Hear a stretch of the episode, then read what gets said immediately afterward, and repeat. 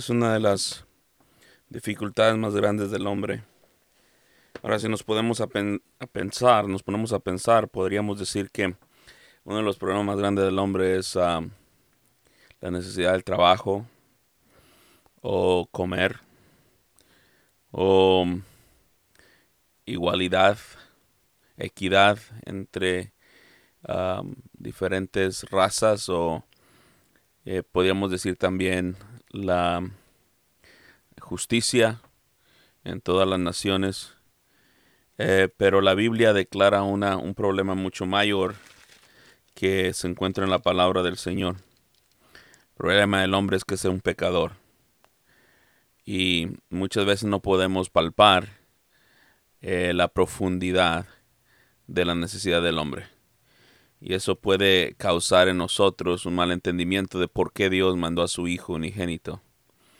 Imaginémonos que Dios, conociendo todo, sabiendo todo del hombre, no mandó al hombre, no sé, un, viaje de, de comida o, o, un lagar en el cual podría tener suficiente para toda su vida que comer, o no estableció una ley en la cual um, todo el hombre eh, justamente fuera tratado en las cortes de la tierra, pero él sí mandó a su hijo.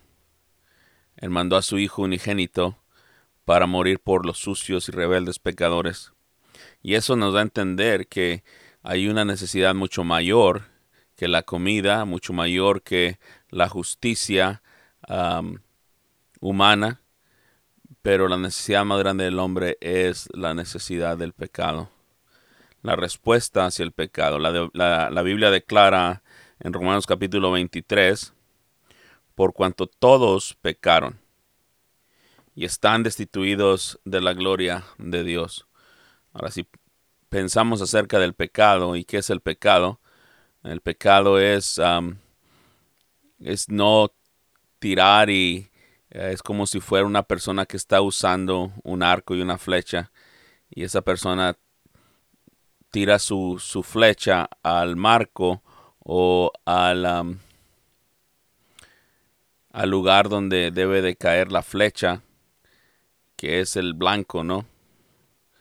Y verdaderamente no, no cae enfrente de, del blanco o metros antes de llegar al blanco y no llega a ese lugar exacto donde debe de caer. Y es, es exactamente lo mismo. El pecado indica una falta del hombre, una inhabilidad. La Biblia dice que todos hemos pecado. Todos hemos pecado y nosotros hemos puesto también en la misma forma en la estampa de aprobación a lo que Adán y Eva hicieron en el jardín. La Biblia nos enseña que el pecado eh, corrompe nuestros pensamientos, corrompe nuestra forma de pensar, nuestra forma de razonar. Si leemos en Efesios capítulo 2, dice el versículo en el capítulo 2, entre los cuales también, verso 3, entre los cuales también todos nosotros vivíamos en otro tiempo, en los deseos de nuestra carne, haciendo la voluntad de la carne y de los pensamientos, dice el versículo. Así que cuando nosotros estamos teñidos por el pecado, sucios por el pecado, esa suciedad, esa es como si fuera un declive eh, en el estado natural y perfecto, se podría decir así, en la forma que Dios nos hizo del hombre y en verdad el hombre es menos que el hombre, es decir, de que el hombre natural que Dios hizo. Su nombre, por eso se le llama un hombre caído. Y la Biblia nos enseña que eh, hacíamos por naturaleza la voluntad de la carne y la voluntad de los pensamientos. Es decir, nuestra mente está corrompida y no podemos nosotros sondear la profundidad de nuestro propio pecado y entenderlo y verlo por lo que es porque nuestra mente es caída, no podemos nosotros razonar correctamente el pecado, el peligro que hay en el pecado. Es como un hombre que su raciocinio está fuera, está fuera de sí, no puede ver el peligro.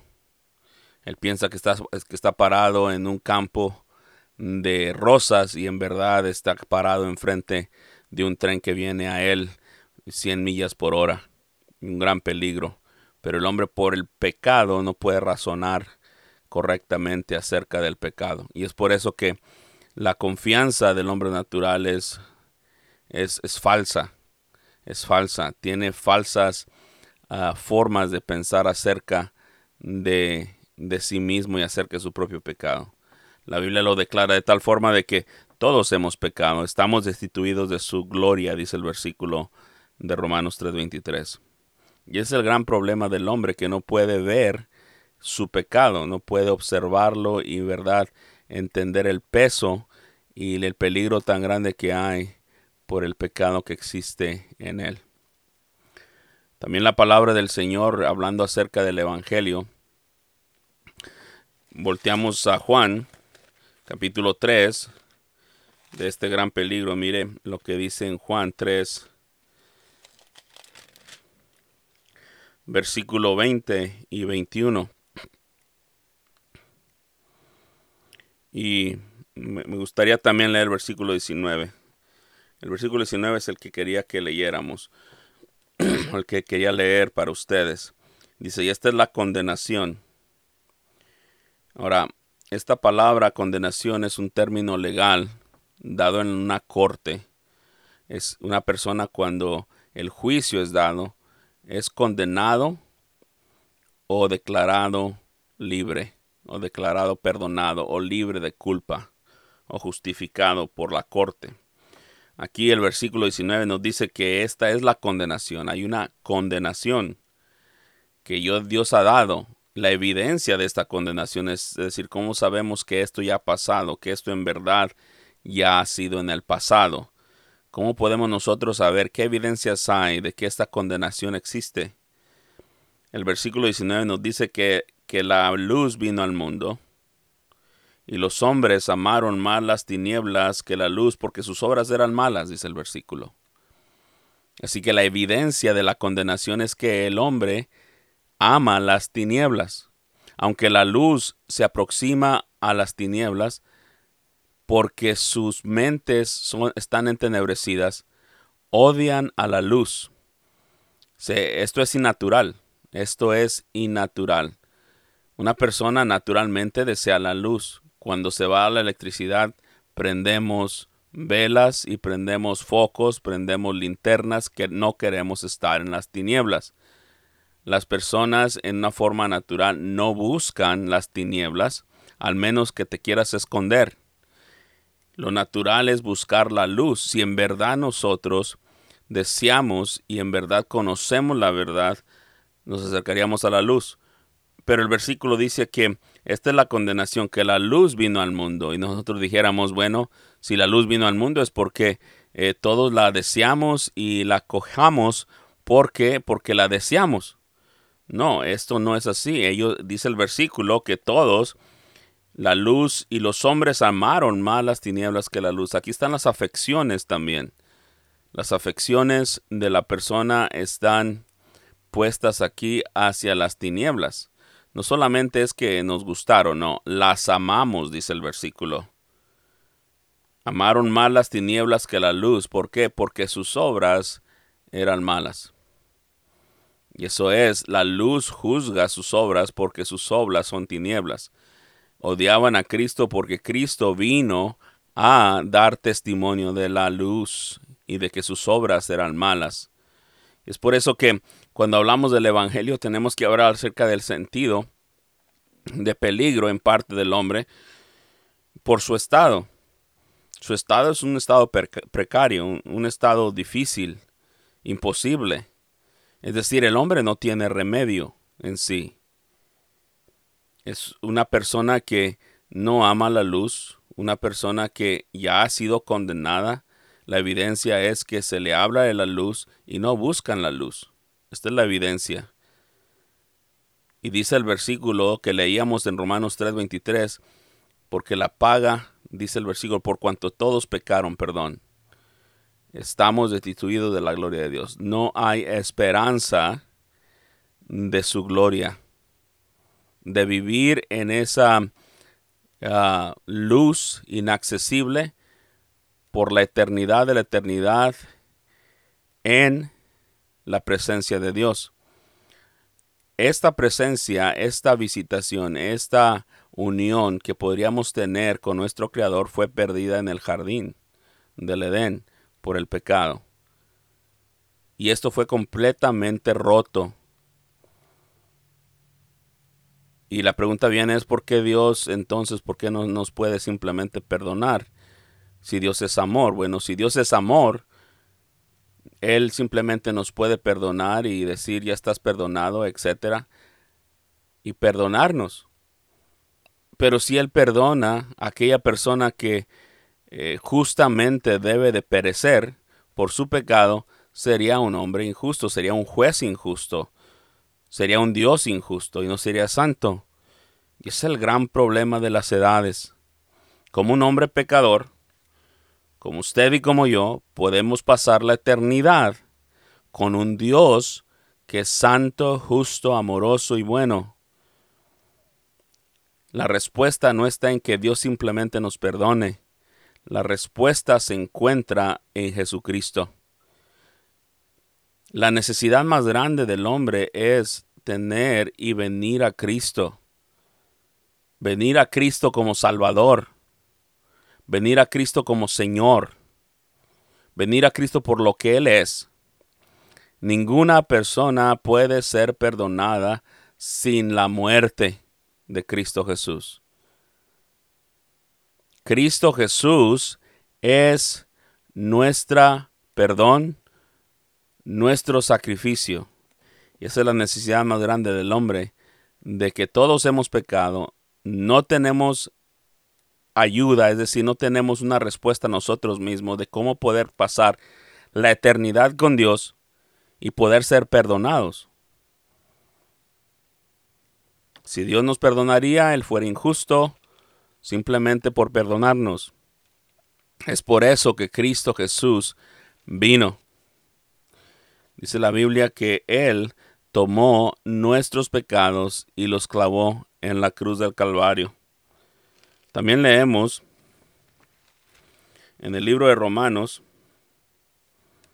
en el capítulo 3, versículo 23, decía aquí el versículo, por cuanto todos pecaron y están destituidos de la gloria de Dios. Es decir, esas son las malas nuevas del versículo 24. Pero también está el versículo 24. Leímos el versículo 23, pero el versículo 24 dice esto, siendo justificados gratuitamente, dice el versículo. Esta es la palabra, otra palabra de una corte, justificados, siendo declarados justos por la Corte Suprema. ¿Cómo un hombre pecador puede ser declarado un justo? ¿Acaso no es un juego en las ah, palabras? ¿Acaso Dios simplemente guiña el ojo y dice, te voy a dejar pasar? Te voy a dejar ser perdonado. Te voy a perdonar todos tus pecados simplemente por la nada. Dios no hace esto. Aquí es un término legal, es una corte legal, siendo justificados gratuitamente por su gracia, dice el versículo. Gratuitamente por su gracia mediante la redención que es en Cristo Jesús. Cristo nos redimió del pecado y de la muerte por medio de su sangre. Somos justificados justamente. Alguien pagó justamente lo que nosotros debíamos en la cruz del Calvario. Ese fue Cristo. Es decir, la palabra aquí que nos habla acerca de la justificación habla acerca de lo que Cristo hizo en la cruz del Calvario por nosotros. Las palabras del Señor Jesucristo, cuando Él dice consumado es, es porque fue consumado, fue terminado la redención de la humanidad. Dice el versículo que somos justificados gratuitamente. Nosotros no pagamos absolutamente nada. Alguien pagó el precio por la culpa del pecado, pero no fui yo. Fue Cristo. El medio de la redención es por medio de una persona. Dice el versículo 24, mediante la redención Cristo pagó. Cristo pagó. Esa es la palabra redención, redimir. Es decir, estás pagando lo que se debía a la justicia divina. Estás pagando lo que pedía la justicia divina. Yo no puedo ir ilegalmente tomar lo que no es mío si no lo pago. Yo voy a una tienda y si yo tomo algo que está ahí, lo estoy robando, no lo estoy pagando. Tengo que pagar el precio. Y la justicia pedía que yo fuera, que yo fuera muerto, que yo fuera mandado al infierno, que la ira de Dios cayera sobre mí. Pero Cristo la pagó en la cruz del Calvario. Y es el Evangelio glorioso. La persona de Cristo Jesús. Cristo pagó mi redención. Él pagó lo que yo debía. Lo que yo no podía pagar, Cristo lo pagó. Y esa es la gloria del Evangelio. Glorioso Evangelio. El Evangelio no dice, son buenas nuevas. El Evangelio no dice, trata mejor. El Evangelio no dice, apúrate, sé más constante. El Evangelio dice, date por vencido, yo lo pagué, cree en mí, arrepiéntete de tus pecados, cree en mí, pon tu fe en mí. La palabra del Señor es muy clara acerca de esta redención, de esta paga que Cristo dio, que es en Cristo Jesús. El versículo 25 también de Romanos nos dice a quien Dios puso como propiciación por medio de la fe en su sangre. El propiciatorio era el lugar donde se ponía la sangre en el, Antiguo Testamento, donde el sacerdote entraba al lugar santísimo, lo ponía en medio de los dos querubines que estaban ahí, la sangre del propiciatorio, y ahí se ponía la sangre del macho cabrío, aquel que murió para redimir, para poner esa sangre. Alguien pagó esa redención, fue Cristo Jesús. El versículo 25, este no fue un acto personal de Jesucristo, no es, no es una Ah, podríamos decir así, un plan de Jesús venir aquí. Él lo tomó de parte de su Padre, siendo Dios mismo, tomó esta posición de siervo, versículo 25, a quien Dios puso, Dios puso. Este es el Evangelio de Dios. No es la invención de la iglesia, no la invención de la, de la denominación o de un hermano. Este es el Evangelio de Dios. Este es el Evangelio de Dios, de la Corte Suprema del universo, Dios mismo planeó que Jesucristo fuera la propiciación, la paga, la paz por nuestros pecados, por medio de la fe, dice el versículo, en su sangre, para manifestar, para manifestar perdón, su justicia, para manifestar su justicia, que Él es justo ¿Quién tan justo es Dios? Bueno, Él tuvo que hacer, que mandar y hacer su hijo pecado. Aquel, no, nunca había conocido pecado, lo hizo pecado. El justo por los injustos para llevarnos a Él. Ese es la gran, el gran amor de Dios, pero la gran justicia se manifiesta en la cruz, que Él no puede perdonar de la nada al pecador. Tiene que ser basado en alguien. Alguien tiene que pagar por lo que el pecador hizo. Y eso se encuentra en Jesucristo. El versículo 25 nos dice que la fe en su sangre. La sangre significa su vida, su redención.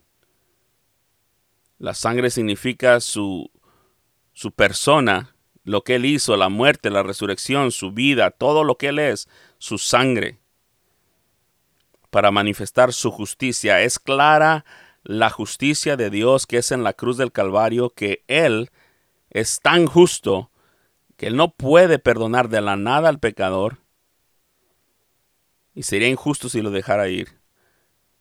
A causa de haber pasado por alto en su paciencia los pecados pasados. Cristo en verdad pagó el precio. Los sacrificios antiguos solamente empujaban los pecados hacia el futuro. Como nosotros fueron clavados en la cruz, Los de ellos eran empujados hacia el futuro cuando Cristo viniera y los clavara completamente y pagara por siempre el pecado de, de cada uno de su pueblo en la cruz del Calvario. Ellos miraban hacia el futuro, nosotros miramos hacia atrás, pero todos miramos a Cristo y a su redención. Eso es glorioso. Él tuvo mucha paciencia a Dios y la sigue teniendo, paciencia por los pecados pasados y aún hoy. Pero va a haber un día en el cual Él no tendrá paciencia y su justicia se desatará con fuerte temblor y con fuerte fuego del cielo que devorará a los impíos. Aquellos que son rebeldes y soberbios que no quieren venir a la redención ya provista por Dios mismo, establecida por Dios en la persona de Jesucristo. Así que cuando hablamos del Evangelio estamos hablando acerca de lo que Dios ha hecho por el hombre, no lo que el hombre puede hacer por Dios, porque en verdad no puede hacer nada ni proveer nada para Dios. La justicia que es en Cristo Jesús. El Evangelio tiene que ver con Cristo. El Evangelio tiene que ver con mis pecados, cómo yo puedo ser perdonado, cómo, cómo Dios puede perdonarme a mí sin hacer violencia a su justicia. Es por la muerte redentora de Jesucristo y es la única forma. Mi amado amigo, mi amado hermano, nos gloriamos en Cristo porque no tenemos gloria en los hombres, no tenemos nada de qué gloriarnos, todo es Cristo. Y es por eso que predicamos el Evangelio, hablamos con la gente, exhortamos a todos que crean en Cristo Jesús, que se arrepientan, que tornen su vida, que dejen el pecado y vengan en fe y pongan su fe en la obra redentora del Salvador completa en la cruz del Calvario, en su resurrección y en su ascensión gloriosa. Que el Señor se digne de salvar a pecadores. Que el Señor se digne y se complazca en salvarte a ti. Porque si Él no transforma tu vida, tu mente y tus deseos, si Él no te salva, nadie te puede salvar. Tienes, acumulas para ti ira en el día de la ira. La Biblia nos enseña en Romanos que va a haber un día de ira y todo pecador está acumulando ira para el día de la ira. Al menos que por la gracia del Señor te tornes a Cristo y vengas a Él. Y le pidas a Dios que te haga acepto en el amado, que te haga acepto en Cristo Jesús que te una a Él por la fe. De otra forma, no hay esperanza para ti, ni para nadie que rehúsa a Jesucristo. Serás enviado, mandado al fuego eterno, como la Biblia dice. Voy a orar. Padre, te doy gracias, Señor, por el glorioso evangelio de tu Hijo. Te doy gracias, Señor, por darnos la redención en Jesucristo, pagar lo que nosotros no podíamos pagar. Te damos gracias porque Cristo Jesús murió en la cruz por sucios, rebeldes, pecadores como nosotros. Nos has traído como ovejas descarriadas a tu redil. Y ahora gozamos de tu paz, gozamos de tu perdón en Cristo. Y nos gloriamos en Cristo Jesús. Tú eres, Señor, Tú eres nuestro todo, nuestra vida. Nuestra vida está escondida en Cristo Jesús. Tú eres, Señor, todo para nosotros. Gracias, Padre Santo, por abrirnos los ojos, por llamarnos irrevocablemente a tu servicio. Gracias, Señor, por aceptarnos, por recibirnos, Señor, en Cristo Jesús. Gracias Señor por recibirnos con brazos abiertos, por limpiarnos y darnos un nuevo vestido en Cristo, un nuevo anillo de autoridad en Jesucristo, unas nuevas sandalias para ir corriendo a hacer su voluntad. Padre, bendice a cada oyente, cada hermano, aquellos que tienen interés en su alma. Solo tú, Señor, puedes salvarles. Solo tú puedes transformarles. Ellos, Señor, necesitan ir a ti. Hacer cuentas contigo, Señor, por medio de Jesucristo. Te lo pido todo esto por los méritos únicos de mi Salvador, Jesús.